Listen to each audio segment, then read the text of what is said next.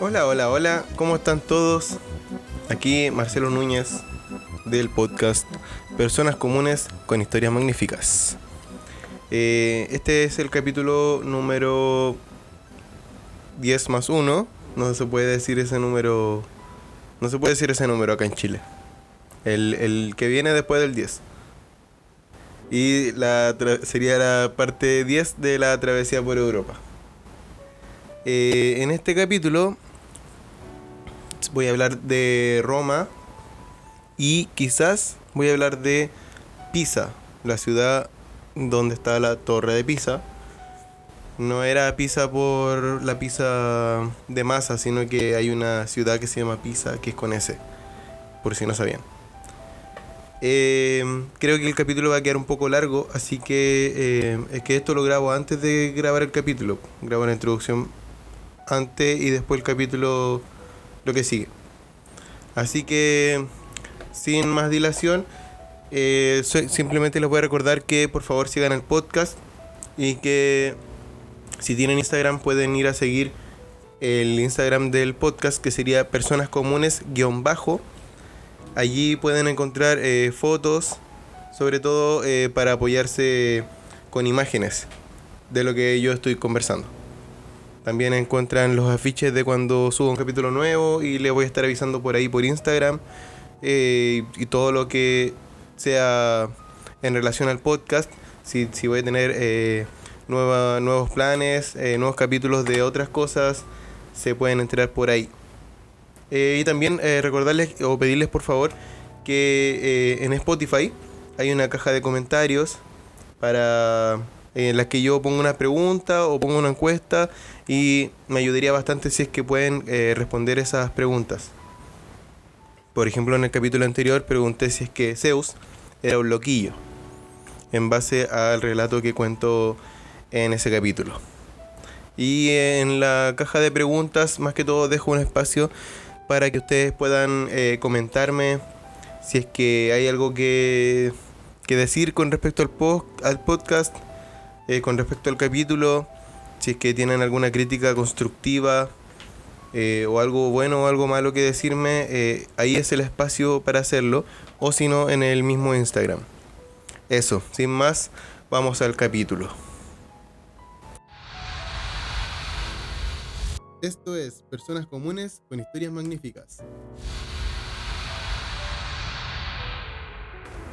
Cuando llegué a Roma, la noche del 7 de febrero, eh, encontré un hostal que estaba súper cerca de la estación al salir de, esta estación, recuerdo que no me llevé una muy buena impresión de Roma, porque eh, la calle al salir estaba lleno de bolsas de basura, habían ratones y creo que también había como algunos latinos escuchando música, así como música fuerte en la calle, como algo típico de acá, por ejemplo, pero la verdad es que se notaba el tiro que, que era latino, porque allá la cultura europea es diferente, igual, si bien es cierto, no, son todos iguales, y quizás estoy generalizando, eh, se notaba que, era, era, música de acá, yo creo, no sé, en verdad no me acuerdo bien.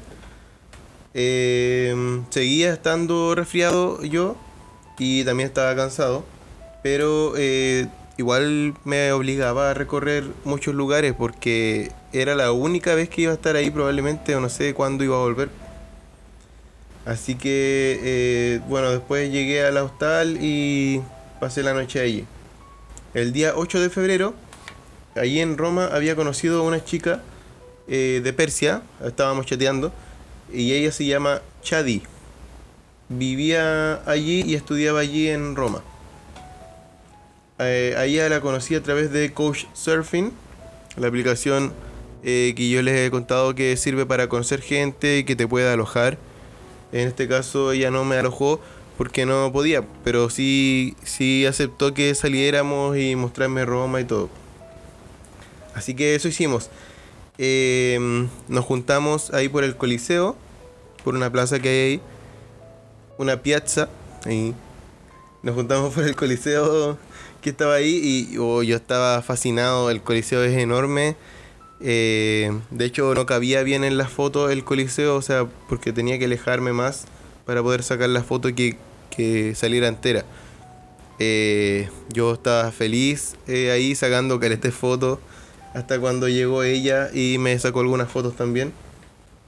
Así que luego de eso, cuando llegó ella, recorrimos varios lugares como por ejemplo la Fontana de Trevi, que es súper icónica eh, y además muy bonita. Estaba plagado de gente allí y me costó también tomar la foto, porque pucha, se tomaba una persona, no sé, como que yo quería que no hubiera gente, ojalá haberles dicho así como, oigan, córranse un rato para sacar la foto, porque en verdad, en verdad que puta que costó, bueno. Eh, después de eso, también nos fuimos al monumento a Víctor Emanuel II, un monumento muy gigante, muy grande, enorme, como si fuera hecho para gigantes, para personas gigantes, porque en verdad era demasiado grande. Y también estuvimos por la Plaza de Armas, que estaba por ahí mismo. Después fuimos a almorzar pastas. Eh, y después de eso ya Chadi se tuvo que ir. Muy buena onda. Eh, y, quedé muy agradecido de, que me haya mostrado tantos lugares. Pero, eh, por otro lado, tampoco quería arrastrarla a ella, por ejemplo, a pagar el ticket de entrada a ver el Coliseo o a ver el Foro Romano, que había que pagar un ticket. Y probablemente ella, ¿cuántas veces ha ido para allá? Pues si vive ahí. Pues. Entonces, eh, luego, más tarde, yo estaba en la hostal y llegó una chica eh, invitando a todos a salir a pubs. Era como un tour. Ella, ella era encargada de hacer un tour nocturno, que era como un tour de entretención. Este era su trabajo, o sea, su trabajo es llevarse gente para entretenerse y gastar plata. Y eso lo hacían caleta en Europa. Y creo que acá no se hace mucho. Eh, ya viste, idea para emprendedores. Eh, hagan tours para salir a los pubs hagan alianzas con los pubs y todos ganan. Ya, eh, bueno, eso, pues, entonces ella lo lleva a lugares interesantes, más que todo eran pubs, cuenta un poco de la historia de los pubs. Nos llevó al pub más antiguo, creo que había ahí. Teníamos que pagar un monto y después ya entonces nos llevaba al primer pub que tenía barra abierta hasta cierta hora. después de eso eh, se encargaba de guiarnos entonces por otros pubs más, como dije. Eh, también hicimos juegos para beber. Eh, me acuerdo que nos formamos todos en una fila larga. Habían.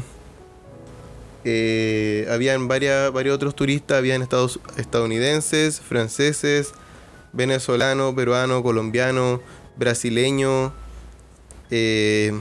bueno, había de todo. eso, pues después ella nos llevaba también a bailar y después nos indicaba cómo regresar al hostal. Entonces, eh, todos al final terminamos muy borrachos. Todo era muy buena onda.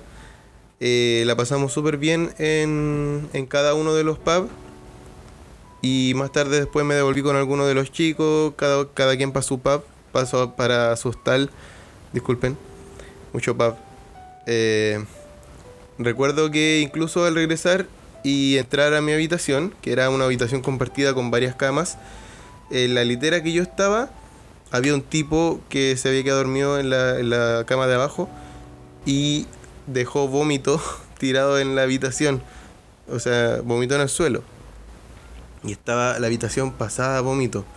Yo pucha, me subí por como pude nomás por la escalera a mi cama y, y listo, a dormir. Eh, con ese olor de mierda.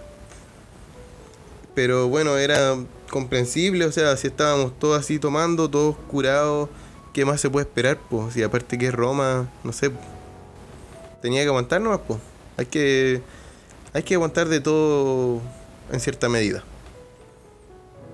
Eh, bueno, pero no importa, el día siguiente ya era 9 de febrero y quería recorrer más específicamente el Coliseo y el Foro Romano por dentro, cosa que no había hecho eh, por respeto a Chadi.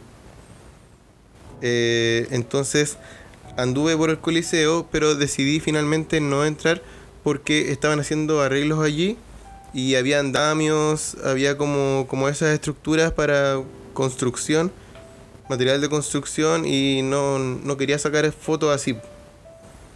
Entonces, además de eso, el ticket se podía comprar un ticket para que incluía foro romano y coliseo. Pero yo compré solamente el de foro romano.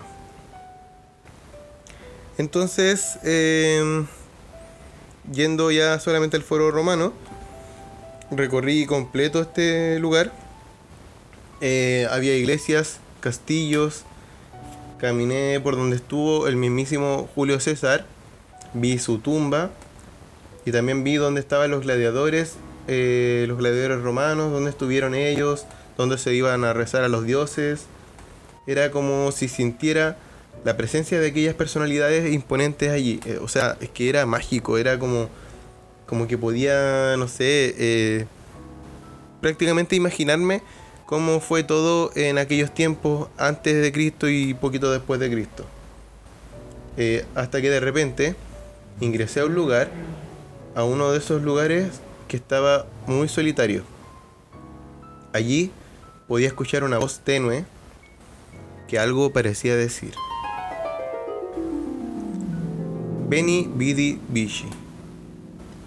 Fue el sencillo mensaje que el comandante romano Julio César envió al Senado de Roma tras su rotunda victoria en Oriente contra el rey Farnaces de Ponto. Un mensaje que demostraba tanto arrogancia como una gran aptitud militar, que significaba vine, vi y vencí. Ese era el significado de aquella icónica frase que también representaba el futuro de Julio César como líder de la República Romana.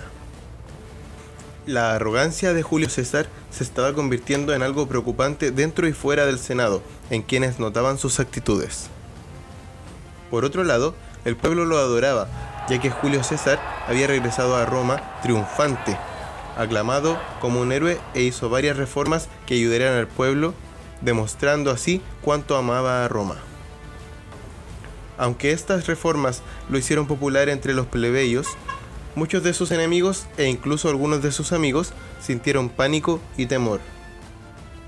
Para estos hombres, su amada república ya no existía, en especial después de que César fuera nombrado dictador vitalicio el 44 a.C. Creían que ya no tenían voz dado que Roma estaba pasando rápidamente a estar bajo el control de un potencial tirano gran parte del Senado romano se veía profundamente ofendida por la arrogancia de Julio César, y esto empeoró cuando llegó victorioso a la ciudad tras derrotar al comandante romano Pompeyo de España, adornado con ropajes triunfantes de color púrpura bordados con hilos dorados y una corona de laurel, algo que muchos consideraron innecesario. César entró a caballo a la ciudad en un carro tirado por cuatro caballos y otros carros a su alrededor, demostrando en ellos todas las riquezas que había adquirido en aquella victoria.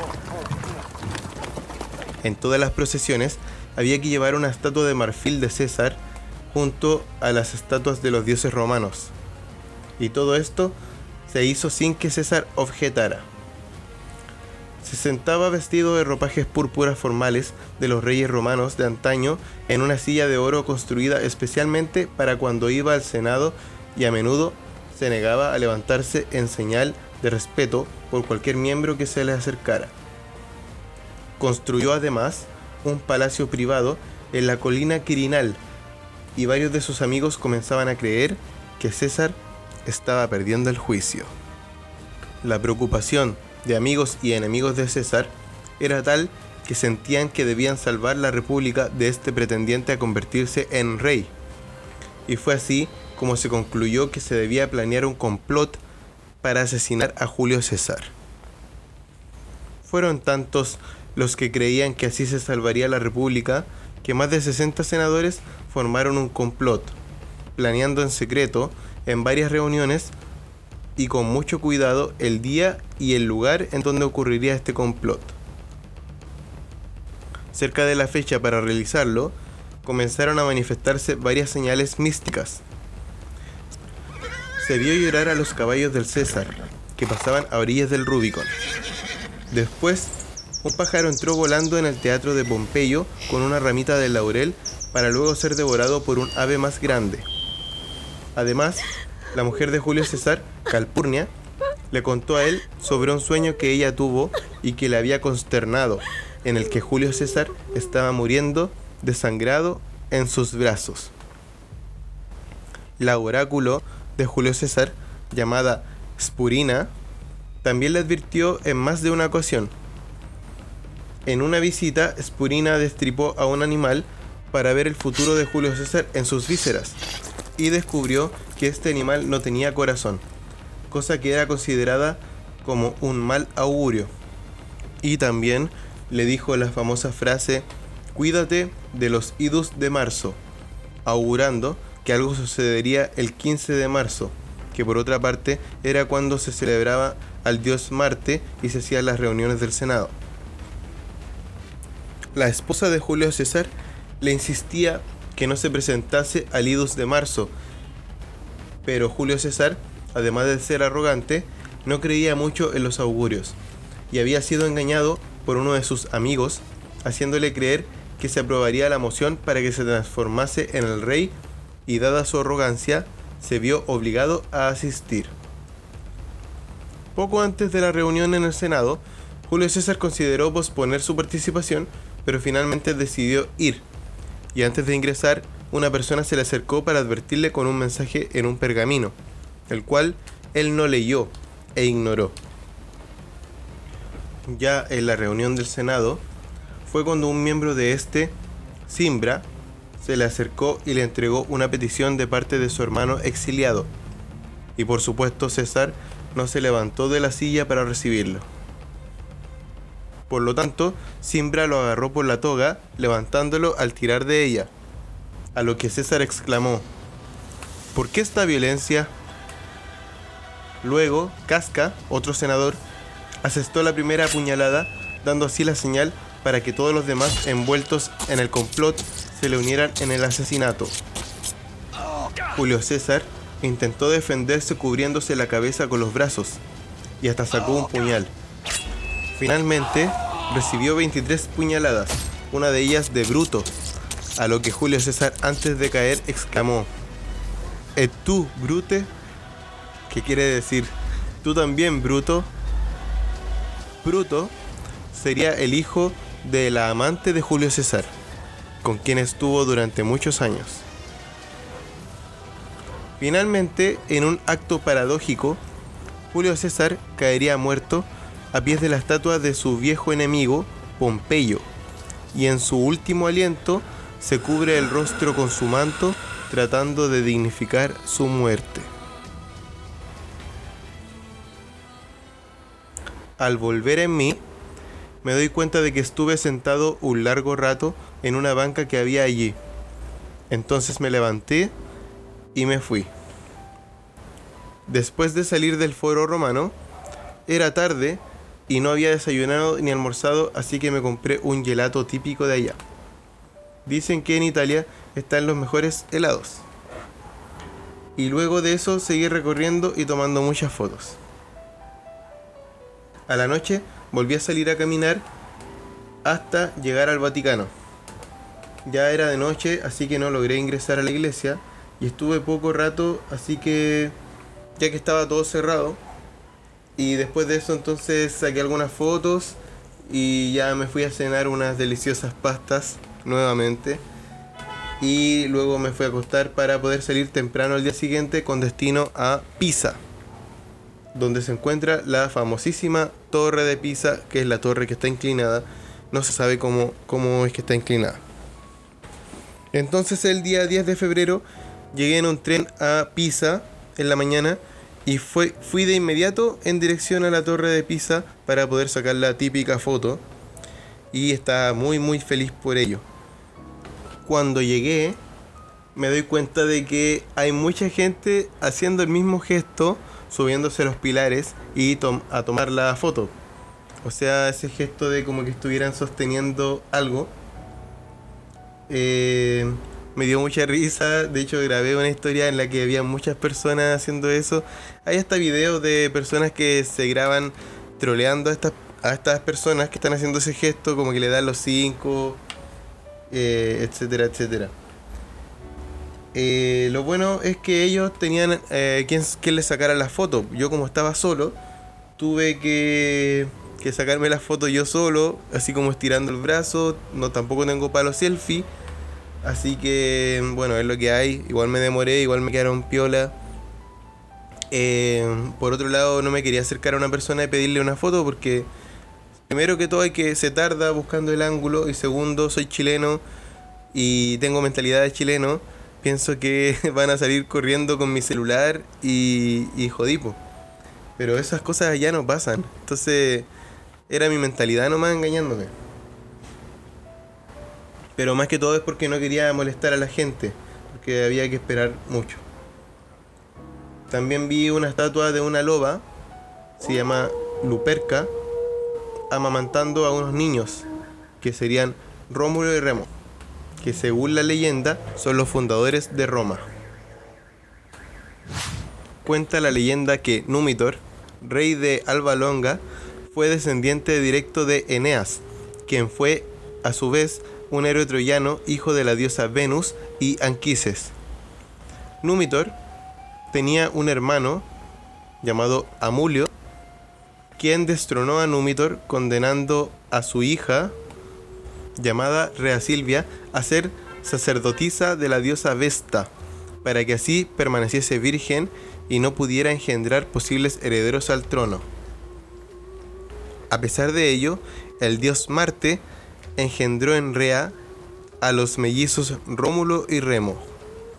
El rey Amulio se habría enterado de aquel embarazo, por lo que si una sacerdotisa vestal incumplía su voto, el voto de castidad, debía ser castigada siendo sepultada viva. Sin embargo, Amulio, por temor a la furia del dios Marte, si es que Rea Silvia decía la verdad, no quiso mancharse las manos de manera directa con la sangre de sus hijos y de la madre de estos. Por esto, encarceló a Rea Silvia y ordenó que los gemelos fueran sepultados en vida, arrojados al río Tíber o abandonados a su suerte pensando que si los gemelos no morían por la espada, sino que por las inclemencias de la naturaleza, él y su ciudad se librarían del castigo de los dioses.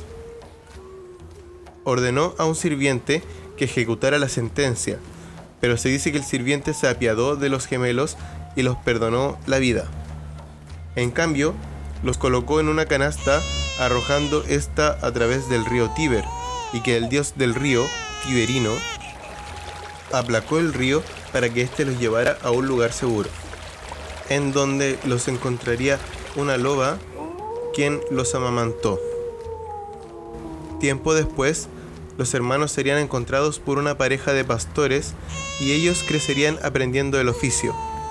En el futuro, se enfrentarían con seguidores del rey Amulio de Albalonga y se llevarían apresado a Remo para ser llevado ante el rey. Rómulo, por su parte, convencería a algunos pastores para que lo acompañaran a buscar a su hermano para finalmente llegar ante el rey Amulio y terminar con su vida, para así rescatar a su hermano. Tras la muerte de Amulio, los hermanos rechazaron convertirse en reyes de Alba Longa, instaurando a Númitor en cambio como rey nuevamente. Luego, los hermanos emprendieron su camino en búsqueda de fundar su propia ciudad y llegaron a un lugar entre el monte Palatino, la elección de Rómulo, y el monte Aventino, la elección de Remo. Como ambos querían fundar la ciudad en un monte diferente, decidieron consultarlo a través de los augurios, que consistían en observar cuántos pájaros pasaban volando por allí. Remo afirmó haber visto seis pájaros volar mientras que Rómulo dijo que vio doce. Aún así, quedaron en desacuerdo porque Remo decía que vio los pájaros desde antes que los que vio Rómulo y que él era el ganador, pero Rómulo opinaba diferente, ya que tenía un mayor número. Entonces, Rómulo enfadado comienza a cavar fosos y levantar muros en el monte Palatino, jurando que quien cruzara los muros se enfrentaría a la muerte. Remo, por su parte, comenzó a burlarse de los muros y de la convicción de Rómulo, pasándose el muro que había levantado Rómulo, a lo que éste reaccionó enfurecido, dándole así la muerte. Finalmente, Rómulo fundó Roma el 21 de abril del año 753 a.C. Recuerda seguir nuestras redes sociales y comparte con tus amigos para que seamos más.